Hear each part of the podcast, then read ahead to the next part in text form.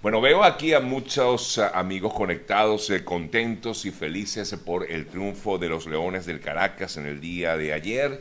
en lo que es la Liga Profesional de Béisbol Venezolano. Y efectivamente los Leones se titularon campeones una vez más eh, como los eh, grandes campeones del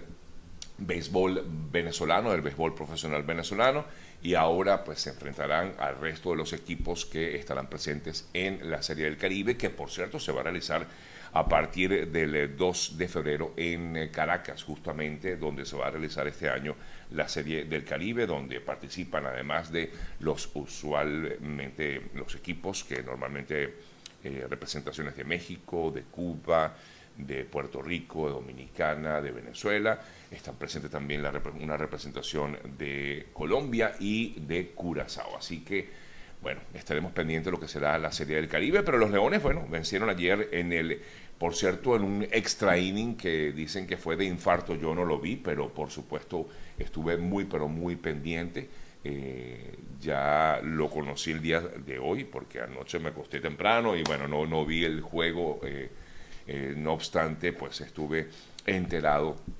de todo lo que fue este juego final eh, que marcó entonces el, triunfo de los Leones del Caracas. Vencieron eh, del Caracas, vencieron a los Tiburones de la Guaira seis, siete carreras por seis, celebrando de esta forma además los 80 años de existencia de los Leones del Caracas. Del Caracas alzaron su vigésima primera copa en el estadio Universitario de Caracas. Así que bueno, felicidades para los Leones de Caracas, los aguerridos Leones de Caracas. Si ven algún tipo de preferencia, pues sí, toda, pues eh, por supuesto que hay preferencia por los Leones del Caracas. Bueno, hay otras informaciones, amigas, amigos, que destacar a esta hora de la mañana y entre otras noticias. Por cierto, que hablando de la Serie del Caribe, en el día de ayer se daba información desde eh, Venezuela justamente acerca de que habría algún tipo de sanciones eh, directas a quienes se perturben, sanciones penales, manifestaban representantes de la administración de Maduro en Venezuela, a quienes perturben el desarrollo de la Serie del Caribe. Remigio Ceballos, como ministro del Interior, dijo, recordamos que se van a disfrutar en los estadios, eh, estadios em, y que por lo tanto deben mantener una actitud deportiva. El incumplimiento de las normas de convivencia acarreará sanciones penales eh, sin ofrecer detalles de cuáles serán en todo caso los castigos que se prevén implementar. Algunos afirman que lo que quieren es evitar que haya eh, protestas en las calles como las que se han venido dando en los últimos días en Venezuela. Sin embargo, eh, hay que destacar que en teoría, pues la información va dirigida netamente a evitar cualquier tipo de desorden que pueda generarse en los eh, estadios donde se va a realizar eh, la Serie del Caribe en Venezuela, que comienza justamente el 2 de febrero y participan, como ya les decía, Venezuela, eh, República Dominicana, Puerto Rico, México, Cuba, Curazao, Panamá y Colombia era el país que me faltaba, Panamá. Bueno, en otras informaciones que destacamos hasta ahora, eh, para aquellos que están en Venezuela o aquellos que están pendientes de lo que ocurre en Venezuela. Vi por allí unas imágenes impactantes de una tubería que se rompió en, San Antonio de los Altos eh, y de hecho desde anoche están corriendo esas imágenes impactantes porque además que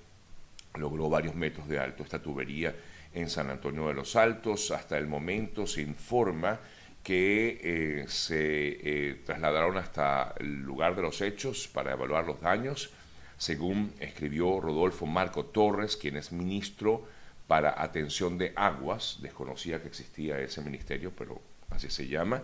dijo que se había trasladado al sector para mm, determinar lo que produjo la avería y así, perdón, investigar o inspeccionar la tubería e iniciar las reparaciones correspondientes eh, no se habla de cuántas personas pudieron, haberse, pudieron verse afectadas, lo que pasa es que al final este, torrencial, digamos, esta agua pues, que cayó, eh, además llegó hasta uno de los edificios ubicados en esta zona del estado Miranda, en San Antonio de los Altos. Eh, según informó el ministro de Atención de Aguas, repito, porque no conocía el ministerio, em, dijo que iban a evaluar lo ocurrido en el día de ayer, en horas de la noche, en horas de la madrugada inclusive. ¿no? Bueno,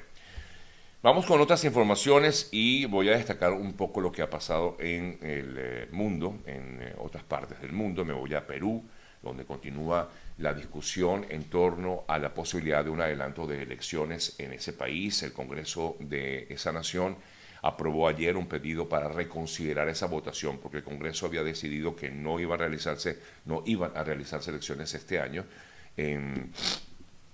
ese país. No obstante, ayer el Congreso se volvió a reunir a fin de eh, justamente determinar si se adelantan esas elecciones a pedido sobre todo de algunas organizaciones internacionales, como es el caso de la Organización de Estados Americanos, que ha pedido al gobierno peruano que convoque elecciones lo más pronto posible. Además, señaló su preocupación por el uso excesivo de la fuerza durante las protestas que se han dado en ese país en los últimos días, eh, de los últimos meses, de hecho, que ya lamentablemente ha acabado con la vida de más de 60 personas. Inclusive en el día de ayer, representantes de las Fuerzas Armadas peruanas llegaron hasta el departamento de Ica, que está ubicado al sur de Lima para apoyar a la Policía Nacional en lo que sería la liberación de la vía panamericana, la carretera panamericana sur, que permanecía bloqueada por los manifestantes eh, antigubernamentales, informó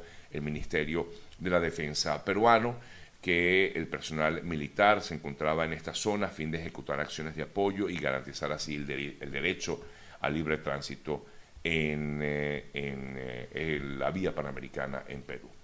Regresamos a Venezuela para comentarles que por lo menos en 18 estados del país se registraron nuevamente protestas, eh, protestas también de manera pacífica,